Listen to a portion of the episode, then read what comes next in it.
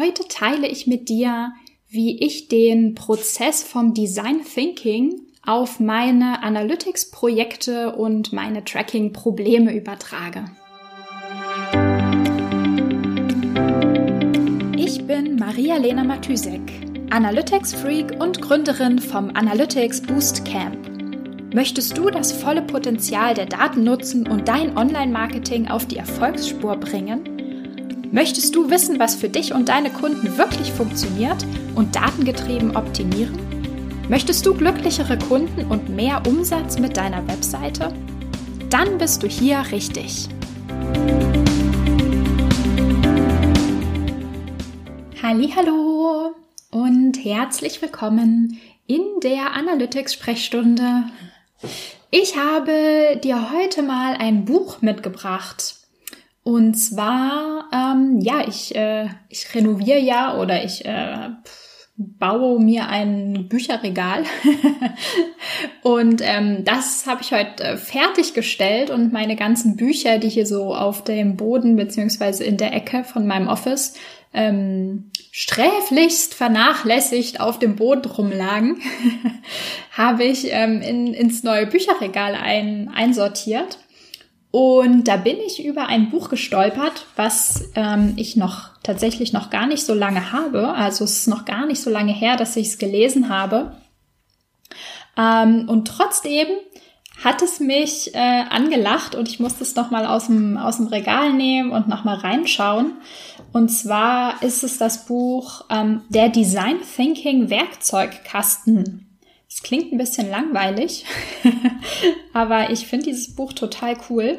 Ähm, und zwar ist das eine Methodensammlung. Also in dem Buch, ja, in dem Buch steht alles ähm, erklärt, erläutert, alle Methoden, die man im Design Thinking so verwenden kann und äh, verwenden sollte. Ja, kann. Man soll ja, also man muss gar nichts im Design Thinking. Ähm, Genau. Und ähm, ich bin, habe so ein bisschen durchgeblättert und ähm, mir sind sehr, sehr, sehr viele Parallele zum, zu Analytics oder auch zur Arbeit in Analytics-Projekten oder allgemein zur Arbeit an Tracking-Setups eingefallen. Und ähm, da dachte ich mir, guter, äh, guter, gute Idee, guter Punkt. Ähm, das nehme ich mal mit in die Analytics-Sprechstunde. Um, ja, jetzt weiß ich natürlich nicht, wie vertraut du mit dem Konzept Design Thinking bist. Deswegen, ähm, ja, deswegen erkläre ich vielleicht einfach erstmal kurz den Prozess oder worum es im Design Thinking geht. Ähm, und dann äh, kann ich was dazu sagen, weswegen ich denke, dass dieser Ansatz auch total wertvoll im, im Analytics, im Tracking, im datengetriebenen Arbeiten ist. Also fangen wir vielleicht noch mal von vorne an. Ähm, also erstmal Design Thinking ist ein Prozess, der äh, dafür entwickelt wurde, neue Ideen zu entwickeln, Produkte zu entwickeln, Produkte weiterzuentwickeln. Ähm, genau, also eine Idee oder ein Problem zu lösen und diese Lösung ähm, auf den Markt zu bringen. Also mit auf den Markt bringen meine ich jetzt nicht, dass man es immer verkaufen muss, sondern dass man sozusagen es fertig und nutzbar am Ende hat. Genau, also das ist, das ist Design Thinking. Und dieser Prozess im Design Thinking besteht aus bestimmten Stationen, sag ich mal, die immer wieder durchlaufen werden können. Also es ist nicht unbedingt ein erstens, zweitens, drittens, viertens fertig, sondern ein irgendwie von eins zu zwei und dann wieder zurück zu eins, dann zwei, drei, vier, wieder zurück zu zwei. Also es ist so ein sehr, sehr iterativer Prozess. Und wie du weißt, iterativ ist, also ich bin der totale Fan davon, ähm, Dinge iterativ anzugehen. Das habe ich auch garantiert äh, so aus dem Design Thinking mitgenommen, würde ich sagen. Ähm, genau, also ich habe ja ursprünglich die, die Design Thinking Ausbildung am Hasso-Plattner-Institut von der Universität Potsdam gemacht und bin seitdem der totale Fan. Klar, ich brauche das nicht unbedingt eins zu eins in meinem Analytics-Alltag, aber wie gesagt, die Ideen da, also die, das Konzept finde ich einfach wahnsinnig wertvoll. Also vielleicht gehe ich noch mal den, den Prozess ein bisschen, bisschen ausführlicher durch, damit du weißt, worum es geht. Ähm, und zwar startet der Design Thinking Prozess immer damit, dass man ein Problem identifiziert, sag ich mal. Man kann sogar noch einen Schritt davor starten.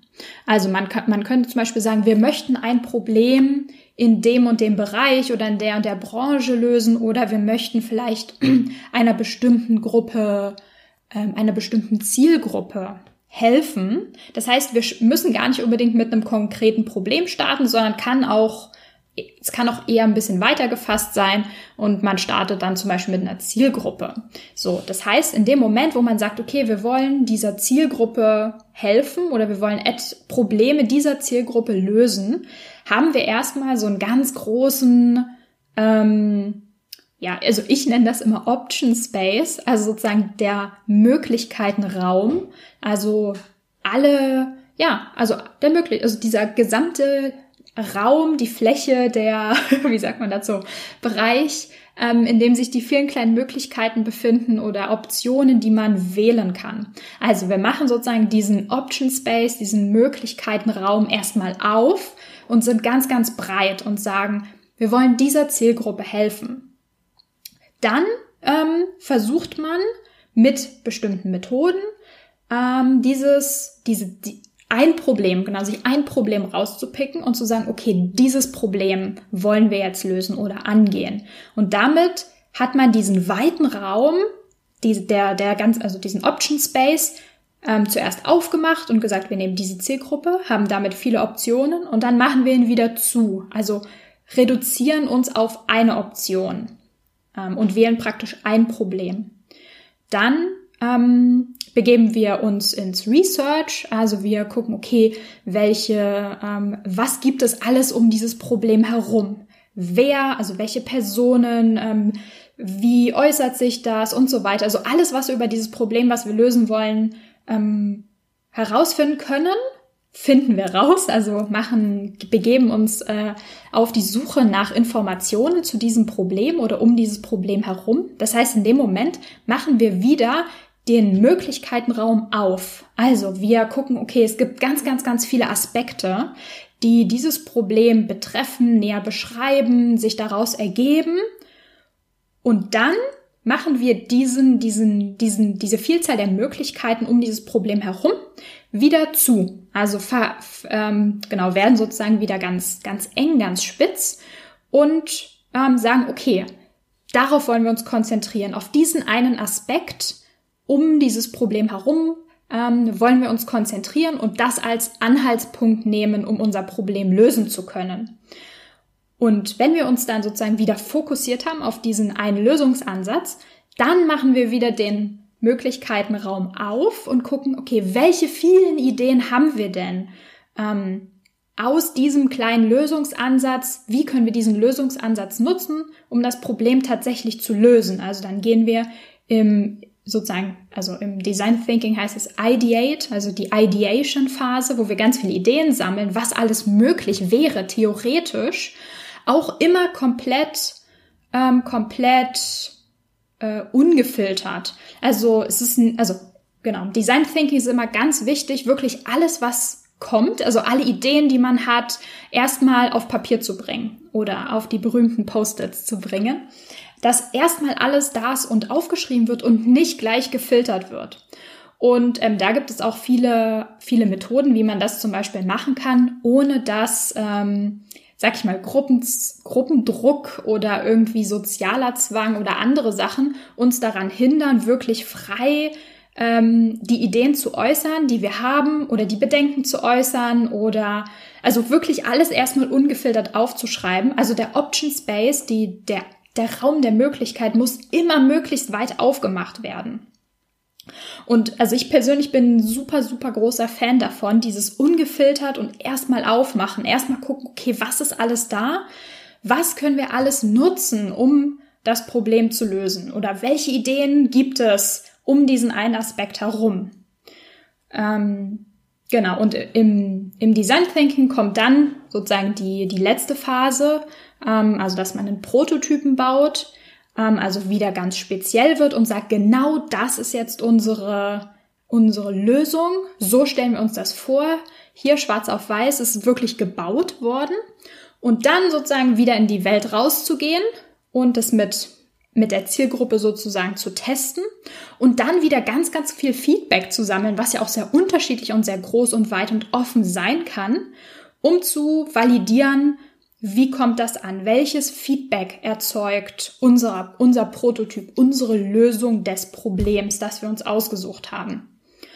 Und genau, wie gesagt, es kann, der Prozess wird nicht immer einmal durchlaufen, sondern der kann auch vor und zurück und vor und zurück gehen. Ähm, genau. Also ich liebe diesen Prozess. Ich finde es total wichtig, immer so ranzugehen. Ähm, deswegen gehe ich auch in meine Arbeit ähm, in Analytics-Projekten, in, in Tracking-Setups, also wirklich in allem Möglichen immer möglichst so ran. Den Option Space auf gar keinen Fall zu schnell zu klein machen, sondern immer erstmal unvor, unvoreingenommen rangehen, erstmal alles sammeln, was da ist, was wir sehen, was wir hören, ähm, erstmal alles äußern, alles aufschreiben und dann sich auf Kriterien einigen und den Option Space entsprechend verringern, bis man das wirklich umsetzen kann, was man diskutiert hat. Also vielleicht, ähm, welche Beispiele mir da so aus meinem Alltag einfallen oder wo ich denke, es ist wirklich auch wichtig in der Projektarbeit oder ähm, jetzt bei mir ähm, zum Beispiel, wenn ich an einem Tracking-Setup arbeite, ist es für mich total wichtig, wirklich erstmal zum Marketing-Team zu gehen, zu denen, also wirklich nicht zu dem Team als als eine diffuse Menge äh, Ideen, sondern wirklich zu den einzelnen Menschen. Was sagt Social Media? Was sagen die Newsletter-Verantwortlichen? Ähm, was sagt der Head of Marketing oder die Head of Marketing? Ähm, was sagt das Management? Also wirklich die einzelnen Leute, die einzelnen Blickwinkel auf die Marketingstrategie, auf die, also auch auf die wie es operativ umgesetzt wird, die Strategie im Marketing, wirklich zuzuhören und zu wirklich hinzuschauen, welche Fragen gibt es, bei welchen Fragen ähm, gibt es Möglichkeiten da, mit Daten zu optimieren und einfach, ja, wo gibt es sozusagen ähm, Use Cases für Daten, die entweder schon da sind für Reportings, für Dashboards, also welche, ähm, ja, welche Analysebedürfnisse oder Tracking-Bedürfnisse hat sozusagen das Team, haben die einzelnen Marketingleute oder das Management ähm, oder hat zum Beispiel auch die IT also den Option Space erstmal so möglichst weit aufmachen und alles aufschreiben, alle Fragen, die aus dem Marketing-Team kommen, ähm, alle, alle Ideen, welche Event-Trackings, welche Zusatzinformationen für Transaktionen und so weiter, alles was kommt, erstmal alles aufschreiben. Und dann und dann erst den Option Space sozusagen wieder zumachen und zu gucken, okay, welche Anforderungen haben wir denn jetzt ganz konkret? Also welche Anforderungen zum Beispiel haben wir, also welche technischen Anforderungen haben wir, was für Kompatibilitätsanforderungen haben wir, wenn es jetzt zum Beispiel darum geht, ein Tool auszuwählen. Ähm, Preisanforderungen, also wie viel Budget haben wir überhaupt, also all solche Sachen. Und ähm, genau, und was jetzt zum Beispiel beim, beim Tracking Setup, also wenn wir uns fragen, okay, was wollen wir alles implementieren, was schafft wirklich Mehrwert, da ist es auch total wichtig, über Priorisierung diesen, die Anzahl der Möglichkeiten weiter runterzuschrauben. Also diese, die Vielzahl der Ideen nicht irgendwie löschen oder gleich von vornherein sagen, ah, oh, ist viel zu aufwendig, oh, es dauert zu lange, oh, dafür haben wir keine IT-Kapazitäten ähm, oder äh, da haben wir gerade niemanden, der uns das aufsetzen kann, sondern erstmal aufschreiben und dann sagen, okay, jetzt priorisieren wir und jetzt stellen wir fest, der Impact ist vielleicht nicht so hoch wie wir, also nicht so hoch wie im Vergleich zu anderen Ideen, die in dieser Liste äh, stehen oder ähm, Genau. Oder der Aufwand ist einfach momentan nicht stemmbar, zum Beispiel wegen, wegen mangelnder IT-Ressourcen. Das kann ja alles sein und natürlich ist das mega wichtig, das auch ähm, mit in Betracht zu ziehen.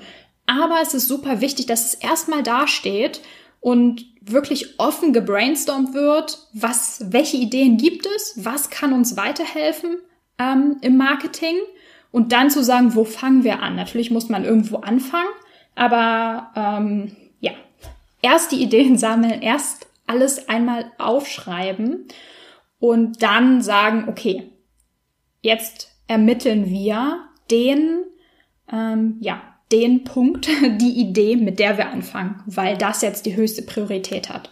Und auch dafür gibt es, ähm, also für dieses ähm, herausfinden, womit wir jetzt anfangen, hat der, das Design Thinking Konzept ganz viele Methoden, wie man da rangehen kann.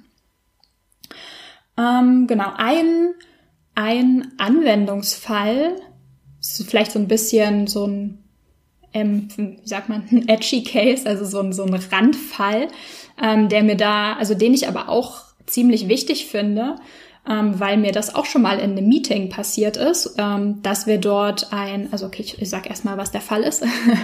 ähm, und zwar ist das diese gesamte Herangehensweise äh, im Tracking oder wenn man ein Tracking aufsetzen möchte in Bezug auf Datenschutz, Privatsphäre, Privacy, also all diese ganzen, diese Frage, was müssen wir tracken, was wollen wir tracken, was ist legal zu tracken, also die, genau, einfach die Herangehensweise aus Privacy-Gesichtspunkten, sag ich mal so.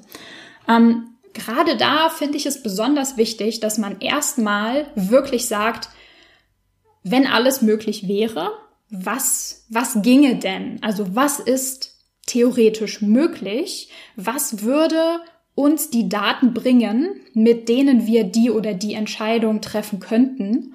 Ähm, oder man, also auch einfach mal zu sagen, okay, wie wird es denn meistens gemacht? Wie macht, wie wird's denn zum Beispiel in den USA gemacht? Oder wie wird's denn irgendwo gemacht, wo es vielleicht keine Privacy-Bedenken gibt oder wo es keine so strengen Datenschutzrichtlinien gibt?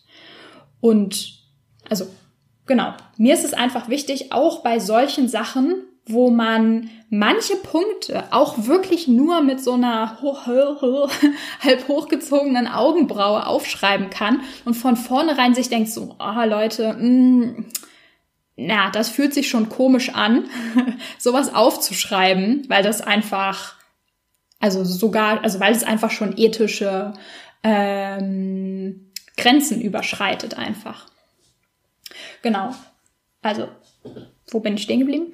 genau, also immer, also mein Ansatz ist dabei, auch bei solchen Sachen immer alles erstmal haben, erstmal einmal durchdenken und aufschreiben und dann hinterher zu sagen, okay, und jetzt besprechen wir einmal die unsere Richtlinien, unsere Grundsätze, die wir anwenden möchten und die dann den Filter darstellen für das, was aus dieser Liste übernommen wird beziehungsweise das, der, der Filter für das, was einfach aus der Liste wirklich gestrichen wird. Ähm, klar, also es gibt natürlich viele Sachen, die jetzt schon legal geregelt sind, also dass man einen Cookie-Consent und so etwas braucht. Ähm, das, damit will ich jetzt nicht sagen, dass man das nochmal diskutieren sollte. Es geht mir vor allem darum, dass natürlich trotz, ähm, ja, trotz immer mehr Gerichtsurteilen und so weiter zu, zum ganzen Thema, was ist okay, was ist nicht okay, bleibt das, A, bleibt das Feld immer so ein Graubereich, mal ein bisschen grauer, mal ein bisschen weniger grau. Ähm, und es gibt natürlich trotzdem so viele Bereiche im Online-Marketing, die jetzt vielleicht auch nichts mit Tracking oder Google Analytics oder so zu tun haben, wo man sich trotzdem immer mal wieder fragen kann, okay, aus Privacy-Gründen hm, wie entscheiden wir da? Brauchen wir das? Brauchen wir das nicht? Müssen wir die Daten hier erheben? Müssen wir die Daten hier irgendwie connecten? Können wir das irgendwie anonymisieren? Und so weiter. Also all diese Fragen, glaube ich, sind einfach in sehr, sehr vielen Bereichen relevant. Und ich finde es super wichtig, ähm, den einmal sozusagen die Grundlage, oder das ist ja keine Grundlage, aber so einfach, ja, ich benutze das Wort so gern, einfach den gesamten Option Space einmal aufzumachen und einmal hinzugucken und zu schauen, was ist denn möglich, in welche Richtungen kann es alles gehen und dann zu sagen, okay, das sind unsere Kriterien, aus diesen und diesen Gründen fallen die und die und die Punkte raus. Das hat natürlich auf der einen Seite einen würde ich sagen, Kommunikationsvorteil. Also, das ist einfach in der, in der Teamkommunikation super klar, dass man sagt, hier, das steht auf der Liste, wir könnten das so und so tracken, aber wir haben uns auf diese Richtlinien geeinigt und deswegen fliegt diese Möglichkeit jetzt raus. Außerdem finde ich es, also ich habe halt natürlich schon meistens die diese die Freelancer-Perspektive ähm, auf auf solche Herangehensweisen. Also ich bin relativ häufig in in Meetings mit mit Teams, mit sehr sehr unterschiedlichen Teams, wo nicht alle dieselbe ähm, ja, sagen wir, nicht, nicht alle haben dasselbe technische Grundwissen zu bestimmten Themen. Nicht alle wissen immer, wie irgendwie Dinge zusammenhängen oder haben einfach eine bestimmte Perspektive auf ein Thema. Und um, um da einfach, ja, einfach Klarheit zu schaffen, wovon reden wir gerade, wie funktioniert das technisch und wo genau entstehen ähm, Privatsphärebedenken oder wo genau denken, also wo genau ist das, dass wir sagen, okay, an der Stelle überschreiten wir eine ethische Grenze, dass wir irgendwie Profile irgendwie connecten oder irgendwas als Klarname irgendwo hinspeichern, wo wir sagen, nee, das wollen wir nicht, das machen wir nicht und deswegen fliegt es jetzt raus. Ähm, was mir schon, schon mal passiert ist und nach diesem Meeting habe ich diese, sag ich mal, diese ähm, äh, ja diese starke Meinung, sag ich mal, dazu entwickelt, dass man tatsächlich immer den den Option Space einmal aufmachen sollte. Und zwar war ich ähm, in einem Meeting von einem Unternehmen oder von einer Organisation, die relativ strikte Datenschutzrichtlinien hat, was ja auch grundsätzlich okay ist.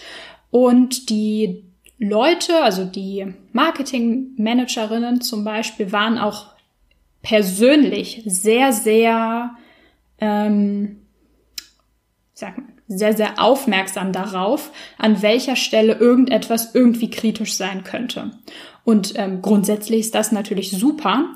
Das Problem ist, dass in diesem Meeting es wirklich sehr, sehr schwierig war, einfach erstmal nur zu erklären, wie es denn grundsätzlich möglich ist, etwas zu tracken und wie das technisch funktioniert und wie das in welche Datenbanken gespeichert wird und was wo wie connected ist, ohne dass ähm, manche Leute in diesem Meeting, sag ich mal, gleich zugemacht haben und gesagt haben, ja, was das für ein Quatsch ist, machen wir sowieso nicht. Also es war so viel, ähm, Pers also es war so viel Voreingenommenheit zwar irgendwie im positiven Sinne, also es ist ja super, wenn Leute sehr, sehr kritisch sind und sehr aufmerksam bei solchen Themen. Ähm, aber das hat halt verhindert, dass man das diskutiert hat, was möglich ist, Schwachstellen ähm, identifiziert hat und zum Beispiel gesagt hat, hey, an der Stelle, da speichern wir irgendwas, was wir nicht speichern sollten oder was wir nicht speichern wollen. Oder hier connecten wir was, hier übertragen wir Daten irgendwo hin, wo wir sie eigentlich gar nicht haben wollen. Und wenn man halt diese Schnittstelle oder diese, diese Schwachstelle einmal identifizieren kann, dann kann man auch daran arbeiten, einen Workaround zu finden und zu sagen, okay, an der Stelle entsteht das Problem. Vielleicht ist ja nicht der ganze Prozess scheiße. Vielleicht können wir den ja trotzdem so durchführen, weil er vielleicht sehr einfach umzusetzen ist.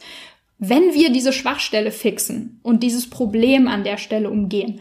Wenn aber von Anfang an, sag ich mal, verboten wird in Meetings, ähm, solche Konzepte erstmal völlig ähm, ohne Urteil zu diskutieren, dann kann man halt auch keine Workarounds finden oder nicht identifizieren, wo das Problem ist. Das eigentliche Problem, was man nicht haben möchte.